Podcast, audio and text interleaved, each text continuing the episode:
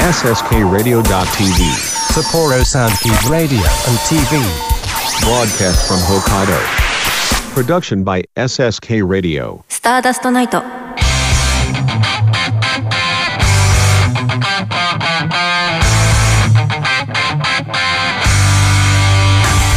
この番組は国語専門塾磨く手締まりかテクニカル TI 以上の協賛で北海道札幌市スタースタジオからお送りします。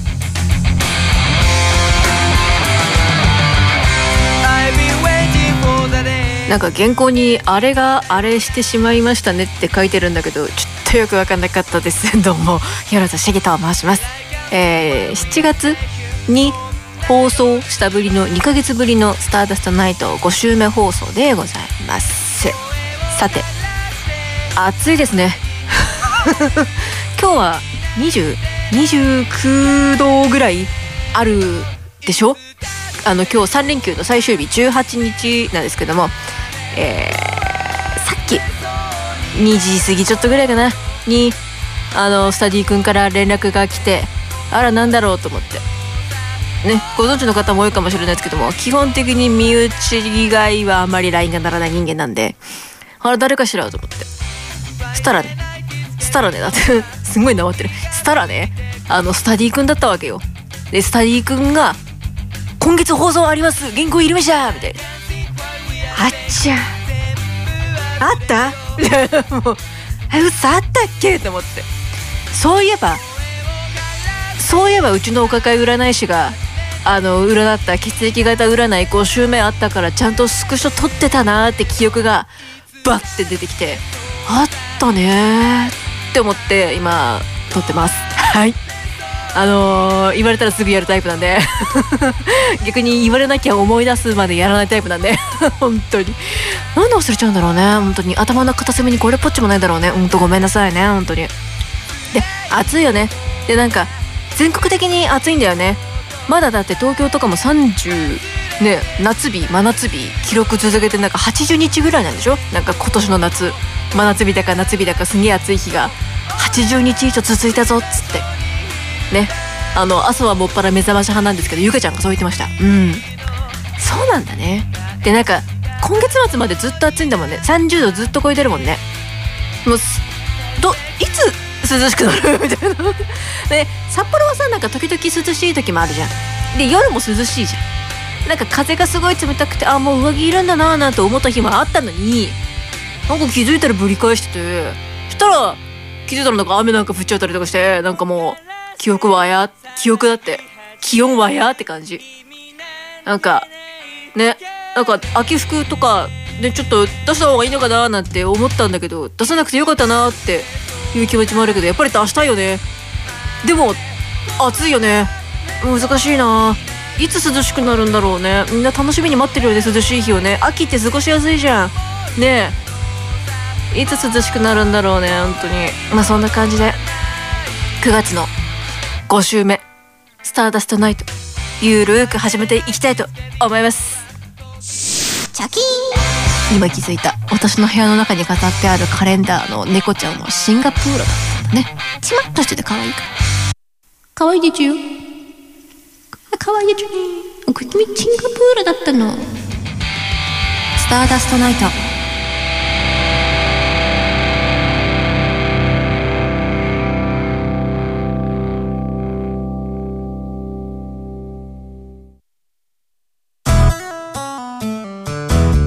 僕と一緒に科学しませんか？札幌市を中心に科学教育普及活動を行っている手締まり課。手締まり課では娯楽だけでなく教育も掛け合わせたエデュテイメントをモットーにサイエンスショーの開催や実験ブースの出展を行っております。詳しくは公式 Facebook ページ手締まり課まで。理想的な音作りを実現するテクニカル TI CD 制作から機材調整までさまざまなノウハウを生かした心地よい音作りを実現します。新しい時代の新しい音をあなたの耳に「テクニカル TI」木村はること木村遥です。みくちんこと木村みくです。ダブル木村のマイペースラジオでは私たちのゆるゆるトークをお届けしております。毎月第4土曜日、ssk ラジオ .tv 公式ホームページ、並びに Apple Podcast で配信です。お楽しみに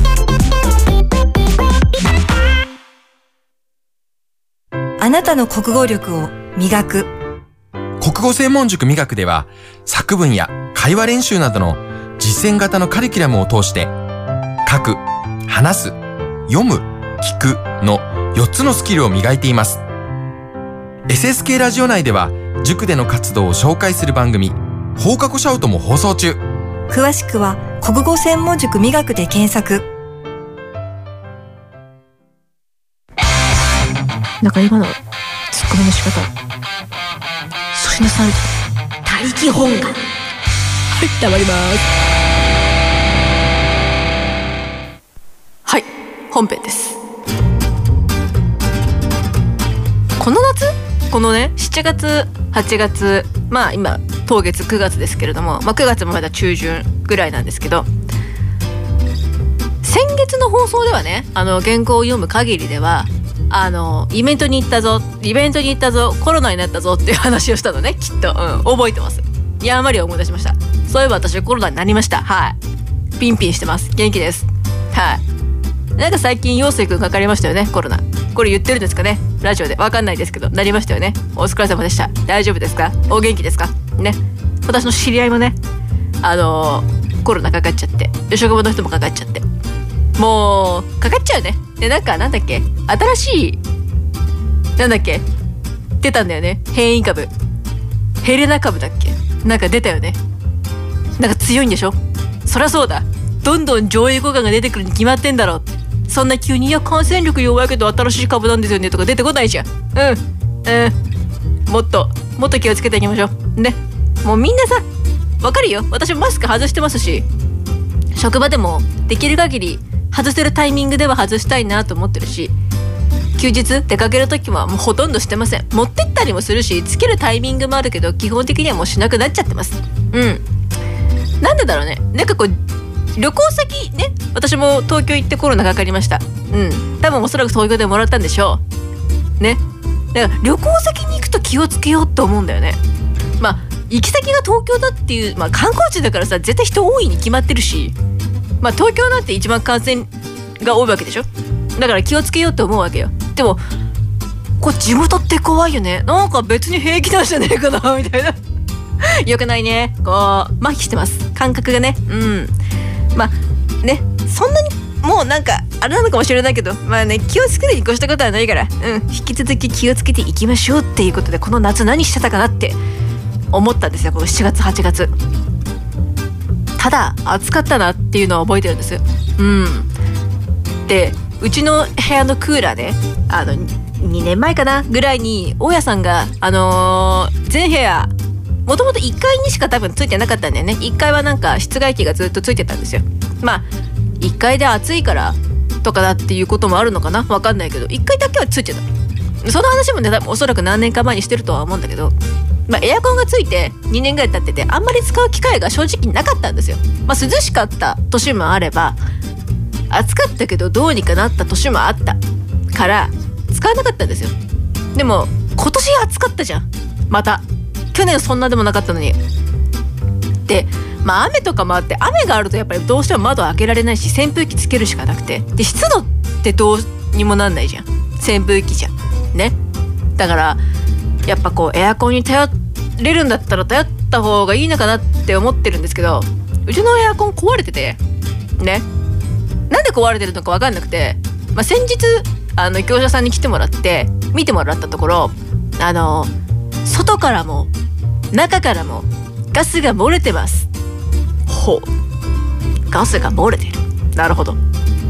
なるほど。と思って。でなんかその出てる原因によって施工の時に何か問題があったのかそれともメーカー側もう機械不良なのかっていうことが分かるんですけどまあ賞味その管がちゃんとなんか鳴らさってなかったんだよ。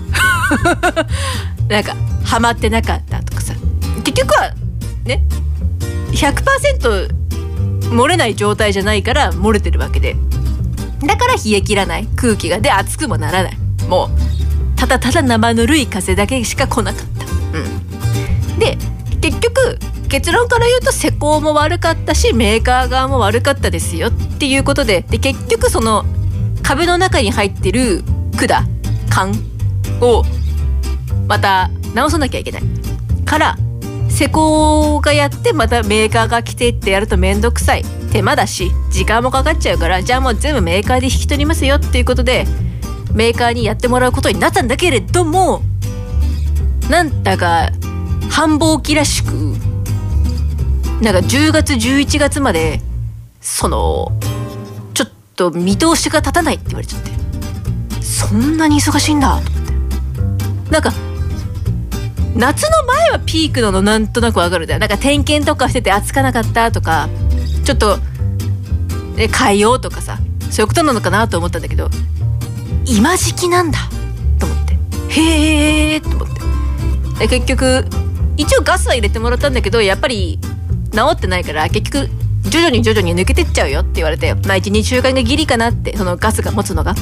でまあまあ9月いっぱいまで持つかなっていう感じらしくてまあ涼しくなってほしいなっていうのはその願望もある。うん。エアコン使えなくなっちゃうから。うん。まあ扇風機あるんだけどね。湿度はねさっきも言ったけどどうにもなんないから湿度はやっぱり空気を冷やさない限りはなくならないというかこう軽減されないわけで。うん。まあ一番は窓を開けれることが一番なんだけどでもさ寒いとさ開けたくもないじゃん。でも暑い時は開けたいじゃん。わかる？このねなんかこううんそんな感じ。うん。まとまんねえな本当に。でそれが終わそれそれが終わってじゃないわ。ですごい尻滅裂な話してるね。ほんとごめんなさいね。ほんとまとまりのない話をしてしまって。ねあんまり自分の人生に起きた出来事っていうのが少なすぎてちょっと話すことがね限られてて。そう。暑いよねっていう流れから話したエアコンの話をしてしまったんだけど本当の話か話したかったことは別にあってですね。あのその暑いよねって。暑いよねって違うな。すごいね。なんか久しぶりに人と話す人間みたいになってるけど ごめんなさいね。日頃話してるのよ彼氏と。おかしいね。一人で暮らしてないから話す機会はいっぱいあるんだけどね。なんか尻滅裂になってしまってごめんなさいね。本当に。なんかさすごいガラッガラッと話変わるんだけどさ。あのその人と話すっていうところなんだけど基本的に職場とまあ今は一緒に暮らしてませんけど家族と。で今一緒に暮らしてる彼氏と。ここの3組としか私会話しないわけよ。あー悲しい発言だね。本当に。でも本当にそうなんだよ。マジで人と会話してないし会ってない。マジで。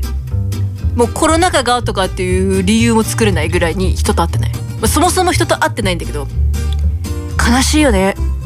やっぱそう考えるとさ漫画とかドラマとか何で何でも見ててもさ友達と自然に会えるところってそすごいいいよね。何この？学校とかさえ本当学校ってすごかったなって。だってまあ土日はねあの部活とかなんかない限りはさ友達とねプライベートの時間になるわけじゃん。学校で会うじゃないんだったら。それを除いてもさ週5でさ絶対家族以外のさ大勢の人間とさ関わってんだよね。職場なんか気になんないじゃん。職場なんてさ私10人以下と人間としか関わらないからさ。そうじゃないじゃん。バカみたいな人間いっぱいいるじゃん。で友達とか相手さ話してさ盛り上がってさでまた明日ねってじゃあまた来週ねってさこの土日遊びに行こうよとかさ。奇跡だよね。で連絡もさ取ってさメールもしてなんだりとかってさ今の子だったらさきっとなんだろうな。TikTok とかさ動画撮ったりとかさするんでしょうよきっと。すごいよね。それがすごいなって本当に思って。なんかこの年になってくるとさなんかこうやっぱ結婚出産っていうのがいっぱい出てくるわけじゃないですか。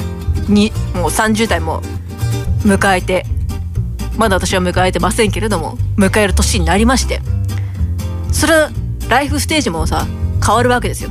そもそも社会人になってるっていうところでもライフステージが一個切り替わっててさもうその時点で結婚してる人も子供を産んでる人もいっぱいいるわけよ。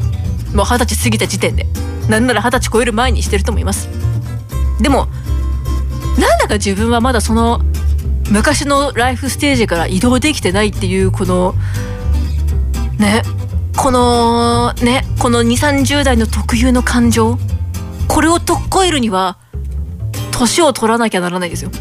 もうそんなの気にならないぐらいの年にならないとその感情は消えないわけだよきっと。でお察しの通り私はまだ消えてないわけで。なんか別に持ってちゃ悪い感情じゃないと思うんだ。うん。それでなんか焼きになってしまって何かをしてしまうとかだったら持たない方がいいけど別にそうはなってないから。なんかライフステージの差を感じてへこむ時ももちろんあるようん。あいつが結婚してて私が結婚してないのはなぜなぜ状態だけど。まあ世の中タイミングなんですよ。世の中タイミングなんで自分はそのタイミングじゃないっていう風に言い聞かせてますけどまあちょっと認めたくない時もあるよね。え？みたいな。え？私まだここ？みたいな。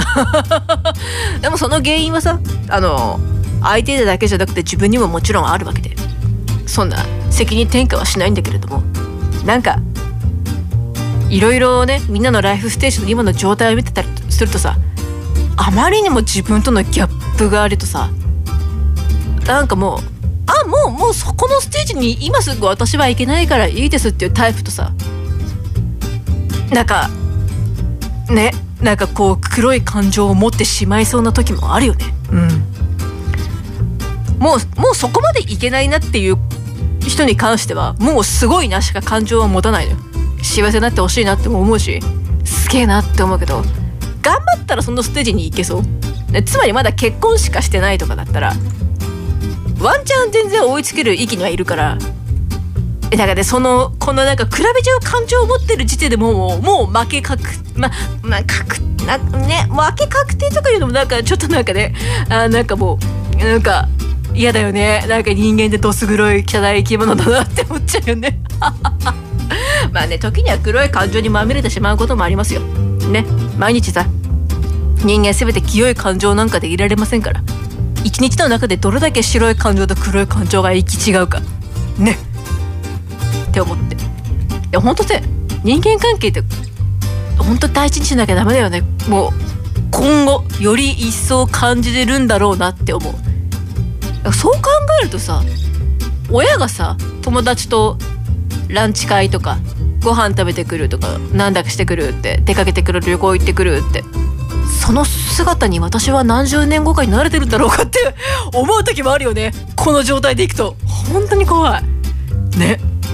それ例えばだよ。例えばこの子供ができました。ライフステージがまた一段階上がりました。ママ友ができました。それがずっと生涯仲のいい友達になりましたってパターンもあるんだろうなとも思う。それはまた新しいコミュニティに自分が足を突っ込むわけじゃん。そこではまたできるんだろうなとは思ってるけどできないパターンもあるじゃん。ねいろいろ考えるとどうしようもないんだけど、まあ、未来のことなんか誰にもわからないんでそりゃそうなんですけどなんかいろいろ考えるとキリがないよねって。なんか考えて考え始めてあこの感情になったらダメだって思ってブツってその考えを切るんですけど最近そういうことが多い、うん、特にこの人間関係に関して。本当に良くないなって思う。良くないなと思うけどじゃあ動き出しますかって言われたら出さないんだよね。怖いよね。怖い。なんで動き出さないんだろうね。それは今多分自分の生活に現状満足してるからなんだろうな。それはそれでいいことだ。いいことなんだけど多分何十年後かに悲しくなるかもしれないよね。ああ取るためのない会話会話をしてしまってごめんなさいね本当に。はあ怖い怖い。人間関係大事にしてる人ってほんとすごいよね。だから人望ってすごいさ熱い人はさいるじゃん。羨ましいよね。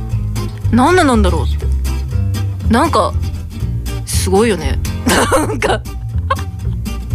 あーこれはね俗に言うなんかこう鈍いもうなんか鈍色の感情。なんか黒くもないし白くもない。なんかどっちつかずみたいな。なんかぼやーっとしてる。なんかぼやーっとしてます。ね。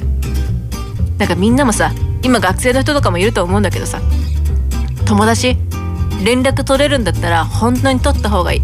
あのよく言うじゃん。親孝行したい時に親はいないとかさ。押せ推しは押せる時に押せみたいな言葉あるじゃん。ね。いついなくなるかわからないんだからできることは今絶対しなさいっていうことなんだよ。それって推しとか親とかに関わらずもう全部だよね。もう友達もそう。あの仲良くできるうちはずっと仲良くしててその後人生に必要か必要じゃないかは後々分かってくることだからとりあえず誰か一人でもいいから連絡を取れる取り続けられる人をね持った方がいいと思った。うん。こうなりたくないんだったらそうした方がいいよ。悪い例 そんな教訓も嫌だよね本当に。ああなんか話したかったこと全然違うけどまあいいか。うん。最近そういうことをよく考えているよってことが伝わればいいかな。うん。みんなも友達がね失いたくない友達がいるんだったら本当に大事にしましょう。ね。人の縁は簡単に切れます。だから大事にしましょう。じゃあ次はよろずミストです。何喋ればいいかな？何がいいかな？でもこれ考えたら喋っていいパティン？おっぱい。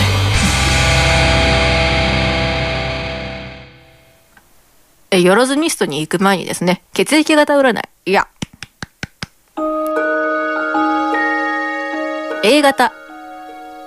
小生の鏡の逆位置。意味世間知らず。様々なことに興味を持つ一週間。自分のできる範囲で考えて行動しましょう。ラッキーアイテムは抱き枕。B 型えー、1枚の鏡の正位置あさっきの A 型ですね。私言ってました。ちょっとわかんないですけど、えー、意味愛情。精神的に満たされる一週間。実家に顔を出してみると吉。ラッキーアイテム納豆。大型。6枚の鏡の正位置1枚と6枚があるんだ。意味思い出。給油と再会できる1週間。昔話に何かヒントがあるかも。ラッキーアイテムは自由帳。AB 型。正義の正位置意味平等。物事があ物事に決着がつけられる1週間どんなどのような結果でも受け入れていきましょう。ラッキーアイテムは貯金箱。占い師からの今週の一言アドバイス。いろんなところにヒントが見つかる1週間です。遠くに足を伸ばしてみましょう。5週目だからそうだねちょうどさっきあの本編で言いそびれたんですけどちょうど私が東京にまた行く時ですね。うん。あのでかいテーマパークに行ってきます。うん。海の方です。行ってきます。様々なことに興味を持つ1週間。ああそう。そんなことを抱いてる1週間になるんだろうか。旅行してますんでまあ興味を持つったらそうか。そういうこと？多分違うね。うん。抱き枕か。抱き枕ね。一応抱き抱き枕という抱き枕なのか。一応私の布団の膝下ぐらいに膝下太もも裏ぐらいにあの猫のでかい横ばいなぬいぐるみがあります。なんでかっていうとちょっとでもこう腰をフラットにしたいんですよ。あの気づいた時に私反り腰なもんで腰が浮くんですね。普通に寝ると仰向けで。で足の裏足の裏ってか膝裏？太もも裏ぐらいにちょっと物を置いて腰をフラットにしたいなーと思って置いてます。うん。効果があるのかよくわかんないけど。それでいいのか？だったらずっといるぞ。うん。B 型ね。精神的に満たされる一週間うん。納豆。うん。なるほど。なんとなく合ってそうな気がする。あの、私の彼氏くん B 型なんですよ。うん。精神的に満たされる一週間っていうのは、まあ、の待ちに待ったね旅行だからっていうところなのかねきっとそうだと思います。実家には顔を出しません。うん。納豆は嫌いです。かわいそうね本当に。大型。給油と再会できる一週間ね。自由帳とか懐かしい。小学校の時使ってたわ。めっちゃ絵描いてたわ。たまに描きたくなるよね。ただの白い紙。楽しいんだよな。いいよな。昔はね、何も考えずにいろんな絵描いてました。今じゃもう全くですね。うん。いいね。昔話に何かヒントがあるかも。友達は大事にしろ。うん。さっき言ったぞ。大事にしろ。AB 型。物事に決着がつけられる一週間。どんな結果でも受け入れようということですよ。いいことも悪いことも自分の糧になるってことですよ。ね。貯金箱と一緒。続けていくことに意味があるんです。ね。いいこと言った。ね。いろんなとこにヒントが見つかる一週間だが遠くに足を伸ばしましょうということで、伸ばします。はい。あの別に番組のタイトル名を言ってないジングル？すごい上手な編集してるなと思って腹立つわと思って上手なことしとんのこいつと思って楽しかったんだろうなきっとと思ってネタの宝庫だもんなと思っていろいろね作ろうと思ったらもっと作れると思うんだよね。作らなくていいけど全然。それは何とも言えないなぜなら予定は未定だからというところ。スターダストナイト。文豪のよろずミスト。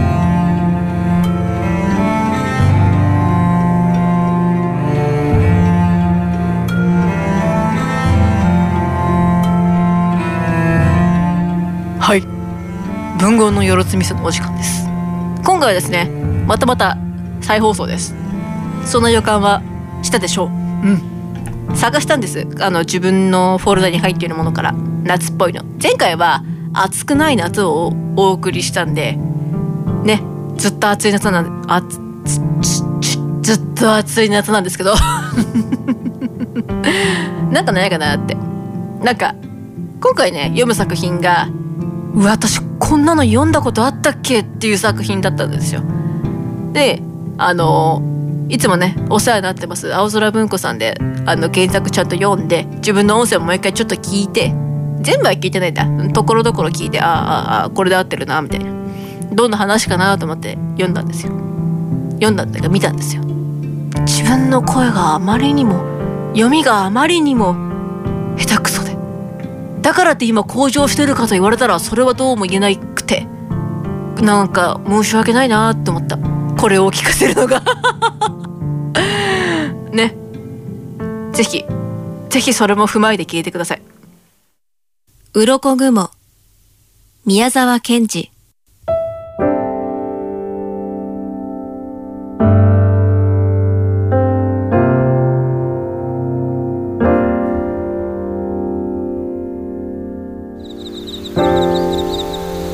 一面に青白い鱗雲が浮かび月はその一切れに入って鈍い虹を掲げる。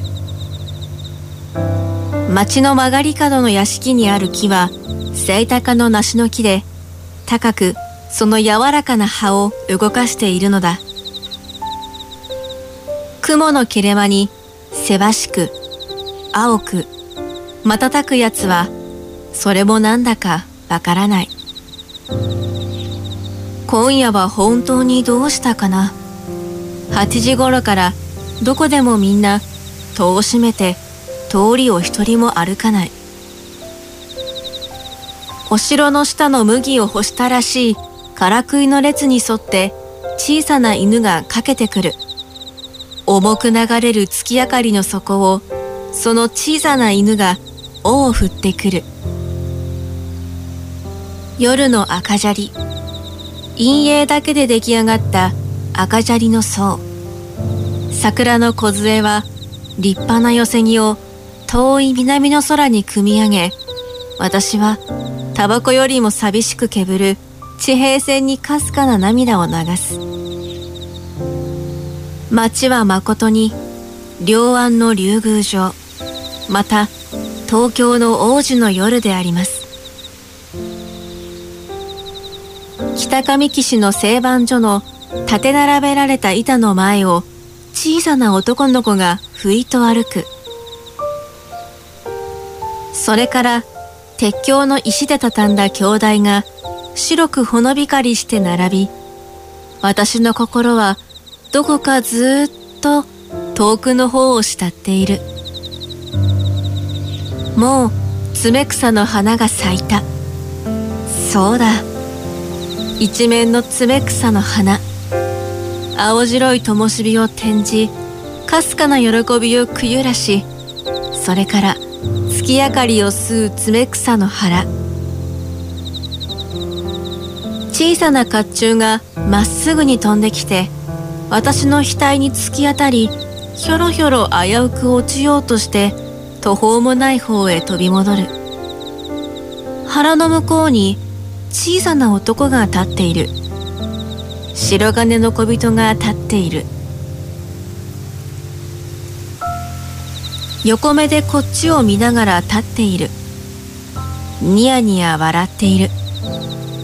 ニヤニヤ笑って歌っている。白金の小人。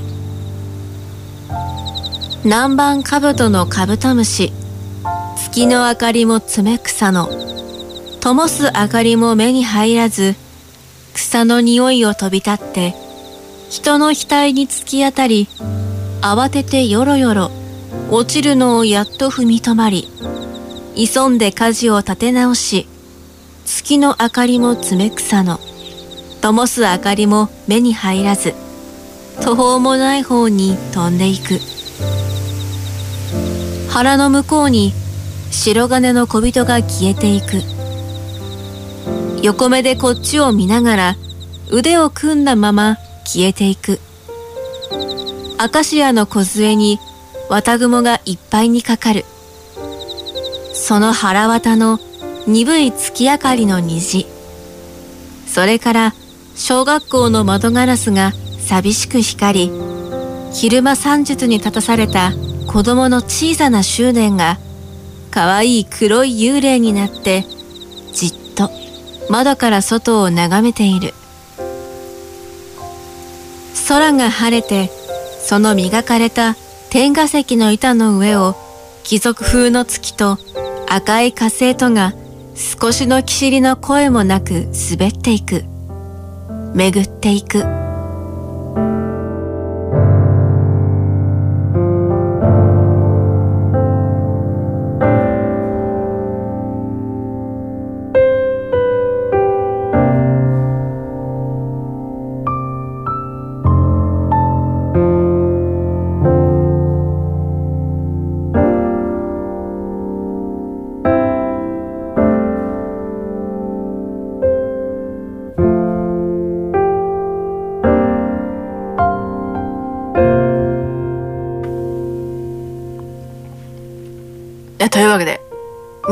宮沢賢治さんの「鱗雲」でした。鱗雲。鱗雲。難しいね。イントネーション。一回気になると全部気になるよね。ちなみにこの作品最初に読んだ時これを収録した日ですね。2019年でした。怖っ。怖いね。2019年だって。怖いね。でもさ逆に考えてごらん。19 20、21、22、23、4、5年前ですよ。その頃からこれやってるんでしょ？きっと。文豪のよろずミストのところにこれが入ってたってことは、フォルダの中にね。長生きしてますね、この番組も。って思いました。はい。じゃあ、エンディングです。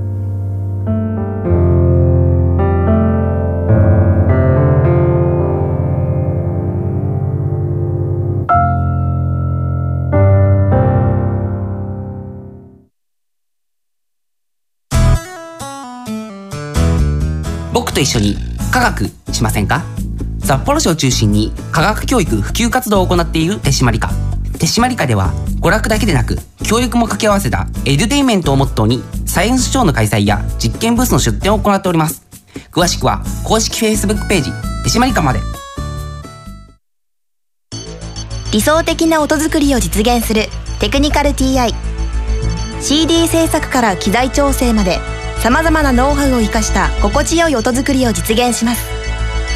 新しい時代の新しい音をあなたの耳に「テクニカル TI」ること木村遥です。ミクチンこと木村ミクです。ダブル木村のマイペースラジオでは私たちのゆるゆるトークをお届けしております。毎月第4土曜日 SSK ラジオ .tv 公式ホームページ並びに Apple Podcast で配信です。お楽しみに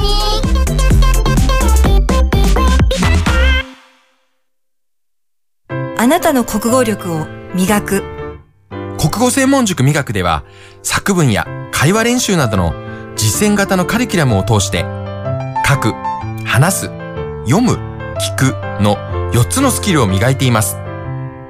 SSK ラジオ内では塾での活動を紹介する番組放課後シャウトも放送中。詳しくは国語専門塾磨くで検索この番組は国語専門塾磨く手締まりか。テクニカル TI 以上の提供で北海道札幌市スタースタジオからお送りしました。はい。というわけで早いもんでエンディングでございます。ね。次の放送がですね本当に年末だね。12月30日になるそうです。ね。早いですね。早い。もうもう9月の時点でもう今年終わるなって思ってるのにね。12月30なんてもうあと2日しかないじゃん今日含めて。その日含めて。早い。ねもう次会う時には良いお年をって言ってますね。うん。じゃあそんな感じであのメールをね募集しております。スターアットマーク SSK ラジオ .tv star アットマーク sskradio.tv えー郵便が郵便番号が003の0803北海道札幌市白石区菊水三条4丁目1の9第二森ビル SSK ラジオスターダストナイトの係までお送りください。ほら宛先合ってんのかな？ロジスティクスベースみたいな名前なかったっけ？あれ？合ってますか？ちょっとわかんないですよ。ちょっと先月の見てみましょうか。カチカチ音が鳴っているかと思います。あ先月と同じでした。大変失礼しました。合ってるそうです。急にねロジスティクスベースのことを思い出してまあそれが合ってるのかどうかも分かりませんけれども。ねそんな感じですよ。ちょっと本編の続きをさ続きじゃないんだけど、まあ、なんでその人間関係が希薄でね寂しんぼってことを言ったのかっていうとちょうどねこの放送日ですよ。にあの中学の同窓会がやるかもしれない。やるんだけどあるうんあるんですって。びっくりよね。その連絡が中学の時に仲良くしてた子から連絡が来まして。LINE はねまあおそらく電話番号とかなんやかんやで知ってたんでしょうね。と自動追加みたいなされてた時にちゃんと入ってくれたの。でお互いそれがお互いのアカウントだって分かってて。でその子が連絡くれました。あの幹事の子が私の LINE を知らなかったみたいでまあ私はなぜか一方的にしてたんですけど怖いですよね。なんで知ってるんだろう。っ てあれなんで知ってるんだろうなと思いながら。えーと高校も違ったんだけどな。あれと思って。で追加していいかいって言われて。すごい返事を保留にしまして入れてもらいました。うん。なんかそこからなんか行く人と行かない人どうしますかみたいなアンケート取られて結局私の返事は保留にしたんですけど。年末にそのちょうど仕事が終わっておそらくその年末年始の休みに入るぞ入ったぞみたいな日なわけですよ30日って。それをこうわざわざその精子擦り切れる行為をしようかしまいかって考えるとねただ二十歳の同窓会も行ってないんで行きたいなっていう気持ちはあるんですよ。みんな懐かしいわキャーって。言いたい。言いたいけれども多分行った後とか行ってる最中とかにひどい劣等感とかを持ってしまいそうだなって思って保留寄りの行かない気持ちでいます。でも行きたい。みたいな。えリモート参加とかしたいとか思いながら。なんかズームつながないみたいな。全然あのその映像だけ見てたみたいな。ね。なんか映像撮ってるならそれ後で見せてくださいみたいな。あでも先生にも会いたいよねとかっていろいろ考えたりとかして。ちなみに私が一番仲良かった嫁ちゃんは行かないみたいです。なおさら行きたくないよね。うん。って思って。でもそういう気持ちにならないためにもやっぱり友達関係は大事にしといた方がいいぞ。思いました。うん。そんな感じで今月もご視聴ご拝聴いただきありがとうございます。ではまた12月の30日の放送。今年おそらく SSK ラジオでも最後の放送だよねきっと。になると思うのでまた12月お会いしましょう。お相手は夜のしぎでした。バイバイ。僕たちの夜